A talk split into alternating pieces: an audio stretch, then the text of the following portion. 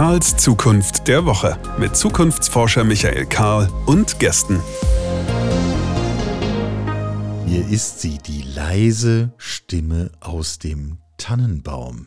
Zum Jahresende haben wir einfach mal angeschaut, was haben wir im Laufe des Jahres eigentlich so gemacht bei Karls Zukunft der Woche und haben ein paar Folgen, die es wert sind, über die Feiertage noch einmal gehört zu werden, zusammengestellt und werden jeden Tag eine neue dazufügen, sodass wir die Zeit der Feiertage, der Besinnlichkeit, des Familienstreits, womit auch immer ihr üblicherweise Weihnachten füllt, auch sinnvoll dafür nutzen können, uns noch ein paar Gedanken über die Zukunft zu machen.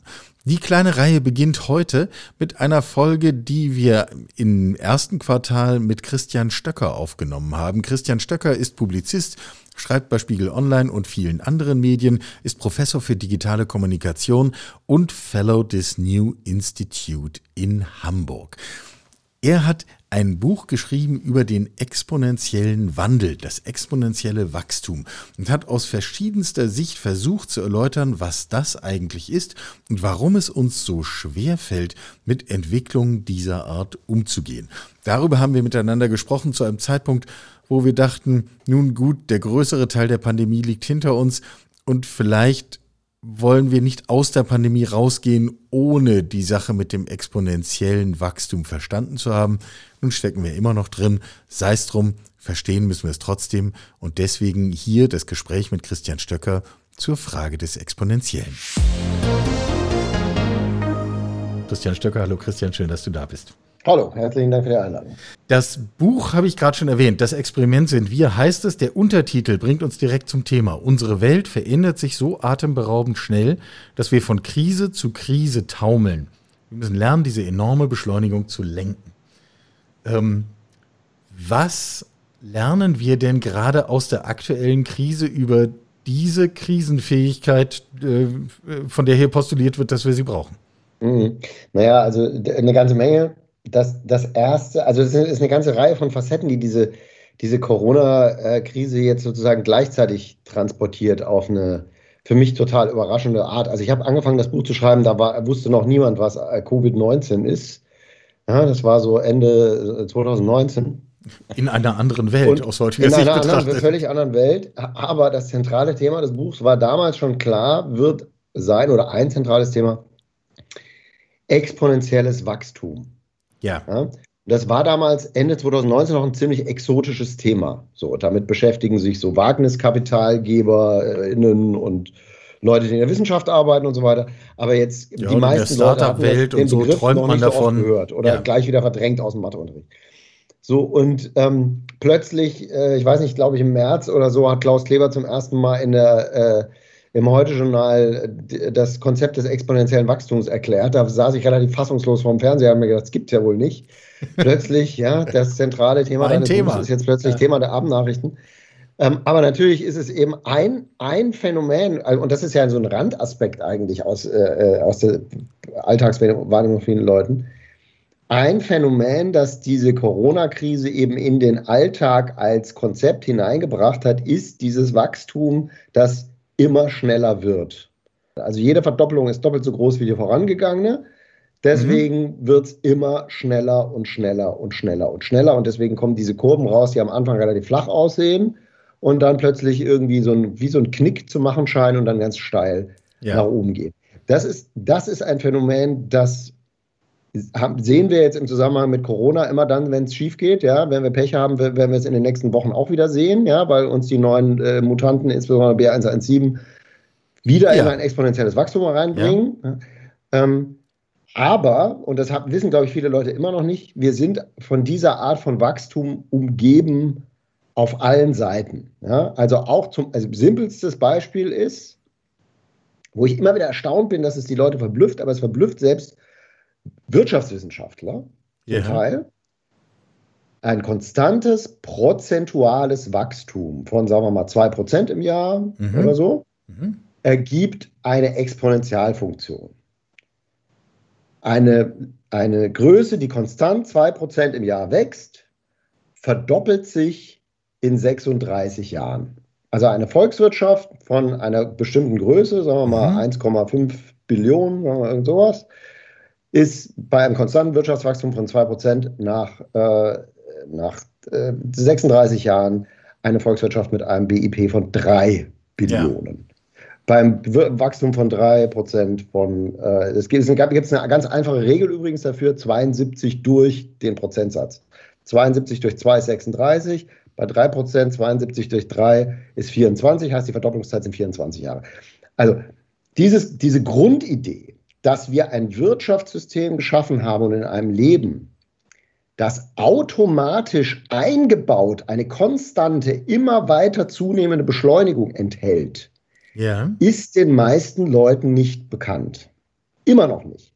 Aber die Tatsache, dass so ein exponentielles Wachstum ist jetzt sehr weit ausgeholt, tut mir leid. So ein Wir holen so weit aus wie nötig. Alles gut. Ver verheerende Auswirkungen haben kann, wenn es unkontrolliert passiert.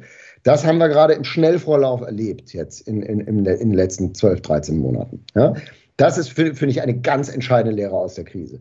Zweite äh, Lehre ist, ist eine psychologische Lehre, die ist, wusste, wusste man vorher auch schon, wenn man sich mit dem Thema beschäftigt, war aber auch nicht allgemein bekannt ist. Wir Menschen sind kognitiv extrem schlecht ausgerüstet, um mit exponentiellem Wachstum kognitiv umzugehen. Ja? Angela Merkel hat dreimal in der Bundespressekonferenz im letzten Jahr die, das exponentielle Wachstum erklärt und ich habe mir sagen lassen von Leuten, die dabei waren, auch beim dritten Mal waren noch Kollegen ganz verblüfft, als sie gesagt hat, ja, und dann sind wir bei Weihnachten bei 18.900 Fällen. Das müssten wir eigentlich jetzt auch kapiert, also wir müssten kapiert haben, wie schlecht wir darin sind, diese Art von Funktion, wenn wir uns nicht anstrengen und nicht den Fallstricken ausweichen, die da im Weg stehen, ähm, wie schlecht wir darin sind, mit dieser Art von Funktion umzugehen. Das ist zwar das ist eine sehr abstrakte Lehre, aber eine total wichtige. Weil, nächster Punkt, diese Art von Hochgeschwindigkeitsbeschleunigungsentwicklung gibt es seit den 50er, 60er Jahren überall. Ja? Die Papierproduktion auf dem Planeten Erde, der Tourismus, Telekommunikation, äh, Bevölkerung in Großstädten, Nitrat in Küstengewässern, äh, Lachgas in der Atmosphäre, äh, natürlich CO2 in der Atmosphäre sind alles Faktoren, die alle exponentiell zunehmen. Also CO2 in der Atmosphäre nimmt nicht exponentiell zu, sondern was exponentiell zunimmt, ist eigentlich noch beängstigender ist, die Menge von CO2, die wir in die Atmosphäre hineinpumpen. Also unser Beitrag wächst immer noch exponentiell.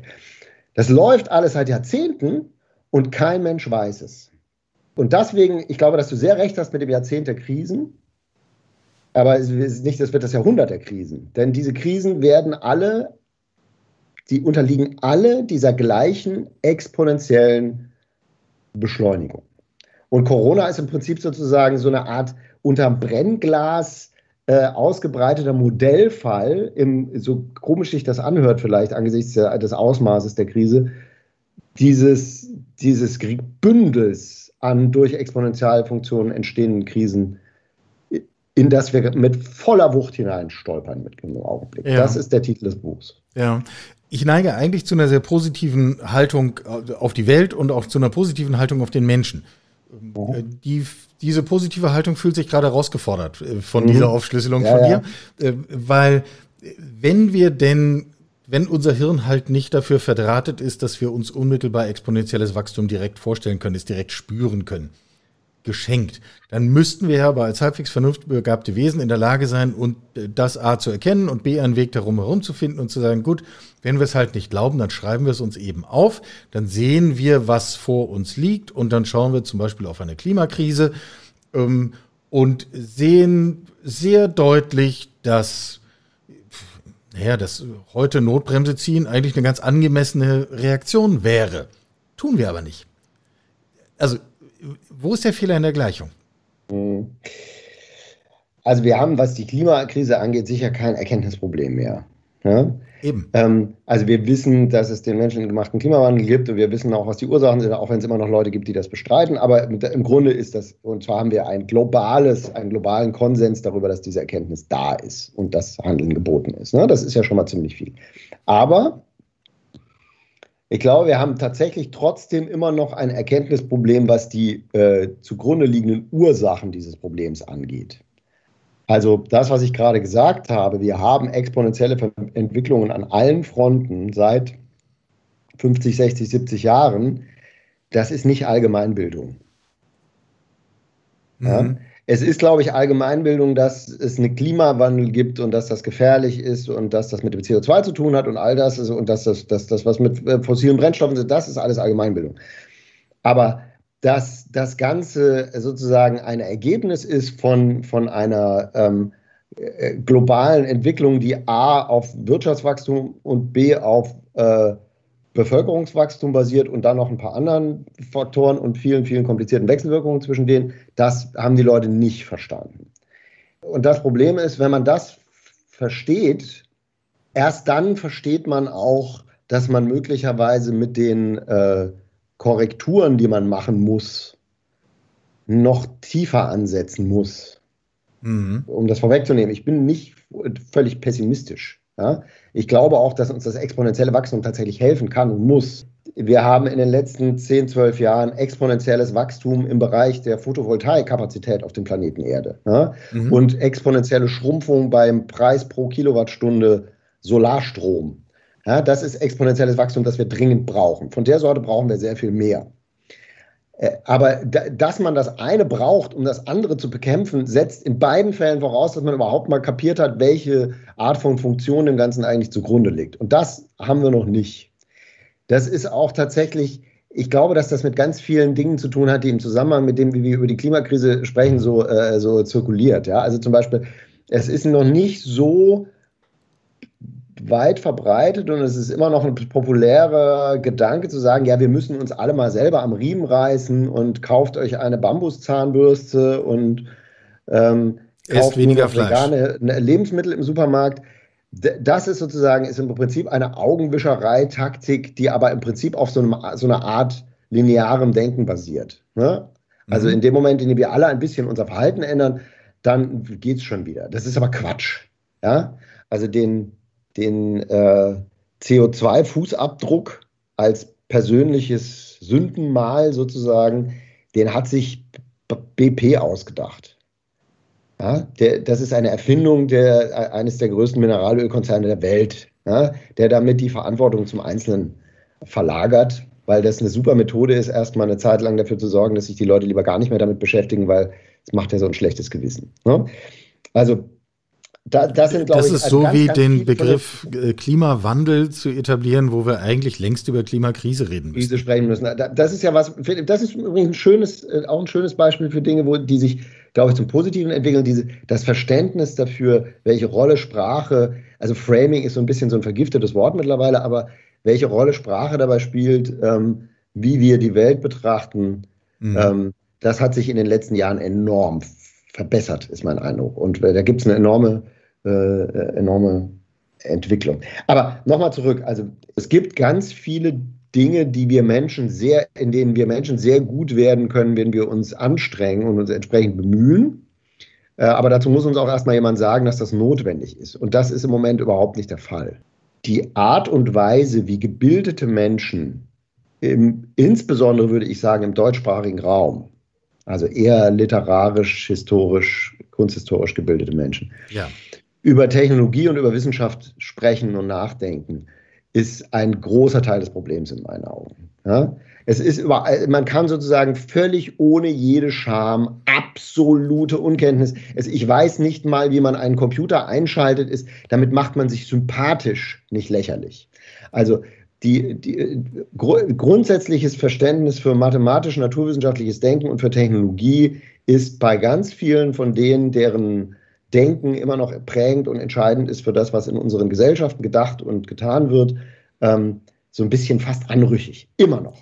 Ja? Yeah. Und das ist ein riesiger Teil des Problems. Wenn, wir, wenn, wenn es nicht so okay wäre, immer zu sagen, ja, Mathe konnte ich nie, dann wäre es auch nicht so okay zu, zu sagen, ich habe keine Ahnung, was exponentielles Wachstum ist. Dabei, das ist gar nicht so schwer zu verstehen, aber man muss sich halt mal intensiv damit auseinandersetzen. Und das muss man auch sagen, wiederum ist ein anderes Problem, das ist ein Bildungsproblem die Art und Weise, wie diese Art von Konzepten bei uns in der Schule vermittelt wird, ist halt auch nicht gut.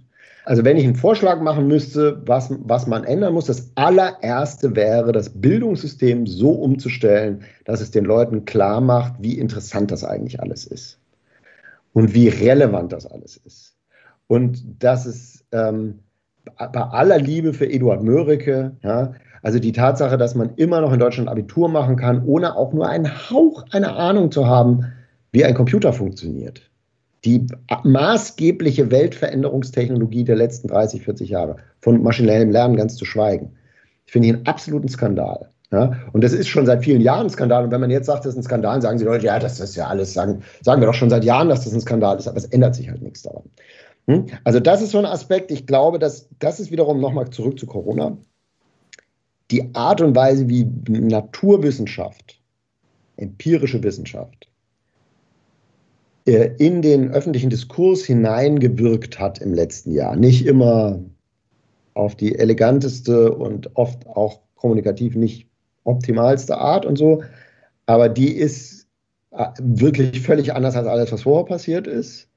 Und es gibt leuchtende Beispiele. Christian Drossen ist eins davon in meinen Augen, ähm, wo auch der Zweifel und das Nichtwissen immer wieder thematisiert wird und sozusagen das Prinzip des, der, der Wissenschaft als institutionalisierter Zweifel sozusagen immer wieder erklärt wird. Das ist eine neue Qualität und die brauchen wir in den nächsten Jahren, in diesem Jahrzehnt der Krisen, das auch ein Jahrzehnt der Chancen sein könnte glaube ich, dringend. Das war jetzt eine wahnsinnig lange Antwort, Entschuldigung, aber. Ähm, Überhaupt gar kein Problem. Ähm, äh, wir können ja noch tiefer rein. Ähm, ich mache ja an alles einen Haken. Frage mich nur, ob die, die Antworten, die so naheliegen, also wir, wir könnten jetzt eine Kurve nehmen und zwei Stunden über Bildung reden, dann könnten wir uns wunderbar in Rage reden. Das äh, braucht bei mir nicht lange. Die Zündschnur ist mhm. kurz, wenn es um schulische Bildung geht, mhm. ähm, weil ich glaube, das ist noch viel schlimmer, als du es gerade geschildert hast. Äh, aber das machen wir jetzt heute mal nicht. Das können wir mhm. vielleicht bei anderer Gelegenheit mal tun. Ähm, aber alle diese Antworten, wir brauchen mehr Bildung, wir müssen auch im Kreis der der Eliten dafür sorgen, dass, dass Technik zum selbstverständlichen Bildungskanon gehört. Wir müssen das aufwerten. Das sind alles Dinge, die brauchen sehr lange, bis mhm, sie wirklich wirken.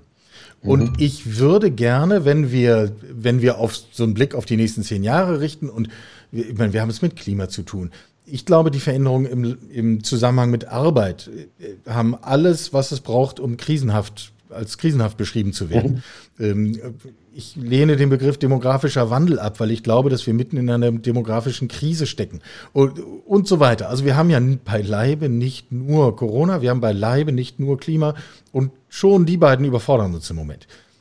Was können wir denn in, einem, in einer relativ kurzfristigen Perspektive tun, um uns selbst in die Lage zu versetzen, mit diesem Tempo der Veränderung irgendwie besser mithalten zu können?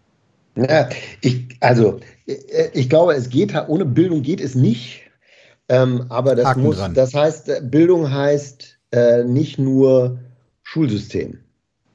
Ja. ja. Ein wichtiger Schritt wäre, als von uns als Bürgern wäre, zu sagen, so liebe Politik, so geht es aber jetzt nicht mehr. Ja? Ihr, ihr könnt nicht mit eurem, äh, was ihr damals in, in Jura äh, in den äh, frühen 80ern im Abschluss gelernt habt, damit kommt ihr jetzt hier nicht mehr durch. Ja? Wir möchten von euch das Gefühl äh, haben, dass ihr wirklich Spitze seid in dem, was ihr wisst über die Welt. Das habe ich im Moment ehrlich gesagt nicht das nee, Gefühl. Nee, das kann, auch keinen, der es hat. Das ist was, was man als demokratische Gesellschaft über, also ich meine, ich schreibe jede Woche eine Kolumne, in der ich immer wieder im Prinzip eigentlich mehr oder weniger den Satz sage, Leute, lernt es endlich verdammt nochmal, ja? in, in unterschiedlichen Kontexten. Beschäftigt euch mit KI, beschäftigt euch mit Biotechnologie, wisst gefälligst, was da los ist. Eine Schande, dass ihr es nicht wisst. Warum besetzt ihr euch nicht damit auseinander? Das ist, ich, und ich, mein Eindruck ist, dass es durchaus ein, dass es eine gewisse Resonanz gibt dafür. Also, und also da, da kann eine Gesellschaft auch einen öffentlichen Druck entfallen. Und das ist, glaube ich, im Moment eine ganz große Chance. Also gerade in den letzten Wochen. Ich habe wirklich das Gefühl, im Moment haben mehr Leute in Deutschland das Gefühl, dass sich dringend und zwar ziemlich schnell was ändern muss als seit langer Zeit. Weil all diese Probleme, über die Leute wie du und ich schon seit vielen Jahren reden, was irgendwie Digitalisierungsdefizit und so weiter angeht, ja. die sind jetzt plötzlich im Alltag so offensichtlich und so greifbar. Ja? Wir kriegen es nicht mal hin, irgendwie Termine für Impfungen zu organisieren oder so, ja, oder so eine App zu machen, die dann auch wirklich funktioniert. Also ganz, ganz, an ganz vielen Stellen ist es jetzt auch für Leute, denen diese Themen eigentlich fremd sind, so eklatant, dass es gut wäre, wenn wir jemanden hätten, der sich damit auskennt. Ähm, und ich glaube, dieses, dieses, dieser Gedanke geht nicht mehr weg. Ein Schritt. Zweiter Schritt ist, ich glaube, wir können sehr schnell eigentlich auch in der Breite das verfügbar machen an Wissen, was wir haben über unsere eigenen psychologischen Unzulänglichkeiten. Mhm. Also im Moment findet eine Massen, zumindest für die Leute, die sich wirklich für Themen interessieren, eine Massenvolksbildungsinitiative in, die, in diesen Fragen statt im Augenblick. Und man sieht, es geht. Ja, plötzlich sagen Leute, er impft mich. Ja, ich, dieses, das ist doch lächerlich, das ist doch kein Risiko. Ähm, also die, die, die, das deutsche sonstige ähm, Risikoverhalten. So Gott, okay, also ich habe gehört, da könnte irgendwas schiefgehen, bloß nicht.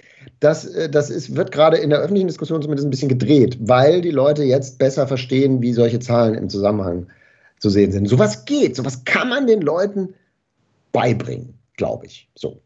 Ähm, mhm. Das andere ist noch was anderes.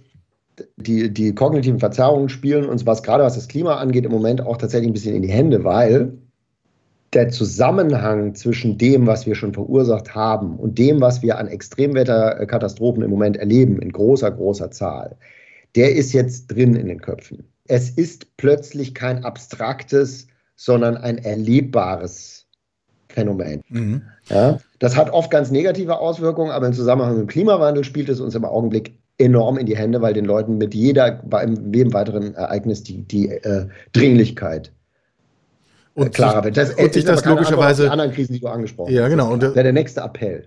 Also ein gesellschaftlicher Appell wäre zu sagen, Leute, denkt mal mehr über die Zukunft nach und hört mal auf, ständig über die Vergangenheit nachzudenken. Und versucht euch mal Zukünfte vorzustellen, die schöner sind als die Vergangenheiten. Das ist auch zum Beispiel, was die Arbeit angeht, das muss ja nicht furchtbar sein eine Welt, in der zunehmend Aufgaben, die eigentlich eh keiner machen will, von KI übernommen werden oder so. Ja? Um Gottes Willen, das muss überhaupt nicht furchtbar sein. Äh, und ich muss jetzt an dieser Stelle mal sozusagen den Disclaimer einfügen. Mhm. Ich habe dich nicht gebeten, das zu sagen, mhm. aber natürlich ist genau das, die Beschäftigung mit mehr Zukunft, mhm. das ist das, was uns antreibt. Also darum gibt es mein Institut. Darum mhm. machen wir diese Arbeit, die wir tun, weil wir glauben, wir tun das viel zu wenig. Ähm, und das ist eben keine kein Nice to Have. Wir reden hier nicht über Kür. Ich halte das inzwischen wirklich für elementar wichtig, dass wir das tun, dass wir auch diese, diese Kompetenz entwickeln und dass wir so etwas entwickeln wie gemeinsame, mein Wort ist immer nicht Utopien, ich rede immer von Bildern. Ich glaube aber, dass wir dasselbe meinen. Ein Bild einer attraktiven, im Wortsinne, die uns anzieht, Zukunft ja, ähm, genau. Äh, die uns aktiviert, die uns auf den Weg bringt und äh, die uns auch ein Gespür dafür gibt, wo der Anteil ist, den wir selbst in der Hand halten, den wir selbst gestalten können. Ja. Und spätestens, wenn ich auf dem Zug unterwegs bin, dann ist eben für den vorhin besagten Zirkel der Gebildeten am Tisch, die, ähm, äh, die allesamt nicht wissen, wie sie WhatsApp bedienen sollen auf ihrem Smartphone, äh, dafür ist dann eben leider kein Platz mehr. Die sind mhm. dann im positiven Sinne abgehängt und das wird ein Schritt in die Zukunft nach vorne sein. Richtig, richtig. Genau. Da, das ist übrigens, das schlägt so ein bisschen den äh, Bogen auch zum An Anfang. Also wenn, wenn, es in dieser aktuellen sozusagen Krise in, in der Krise mhm. ähm, einen positiven Aspekt gibt, dann den, dass ich, das habe ich vorhin schon mal gesagt, ich glaube, die, es gibt im Moment mehr Leute in Deutschland, die begriffen haben, dass wir wirklich nicht einfach so weitermachen können, ähm, als seit, seit langer Zeit oder vielleicht jemals. Ja? Weil so viele Missstände und so viele Probleme und so viel Krisen-Nicht-Resilienz jetzt so offen zutage getreten ist. Wie sollen wir mit diesem Deutschland, so wie es im Moment ist, das schon irgendwie am, an der Organisation von einer, einer Impfung scheitert, ähm, wie sollen wir mit dem eine sich exponentiell transformierende Welt äh, überstehen? Das sind alles Faktoren, genauso wie wir erleben den Klimawandel jetzt sozusagen als persönlich erlebbares Phänomen, sind alles Faktoren, die die Veränderungsbereitschaft erzeugen können, die wir brauchen, um ein, dann im nächsten Schritt positive Ideen, Bilder, wie du sagst, von der Zukunft zu entwickeln, glaube ich. Ja. Wir machen jetzt hier für heute mal einen Punkt. Ähm, äh, wenn du Lust hast, äh, machen wir bei passender Gelegenheit, äh, nicht nächste Woche, aber in nicht allzu ferner Zukunft mal eine zweite Runde und denken gemeinsam über Arbeit nach. Bis hierhin aber erstmal vielen Dank. Ähm, ich finde, naja, wir wollen uns nicht selber loben, aber wir haben sowohl die Tiefe zumindest angekratzt als auch es geschafft, eben nicht im Negativen stecken zu bleiben. Und das ist mir schon ganz wichtig, weil wir wollen es ja am Schluss, wir wollen uns ja aktivieren. Herrgott, da müssen wir uns nicht gegenseitig runterziehen, sondern rauf. Ne, sehe ich ganz genau. Man ich, darf nicht jetzt dauernd sagen, es ist alles geht sowieso nicht. Das ist, das, da haben wir immer noch genug Zeit dazu, wenn es wirklich in der Grütze ist. Und da sind wir noch weit davon entfernt. So ist es. Ich danke dir. Ich danke dir, mach's gut. Sie hörten Karls Zukunft der Woche, ein Podcast aus dem Karl Institute for Human Future.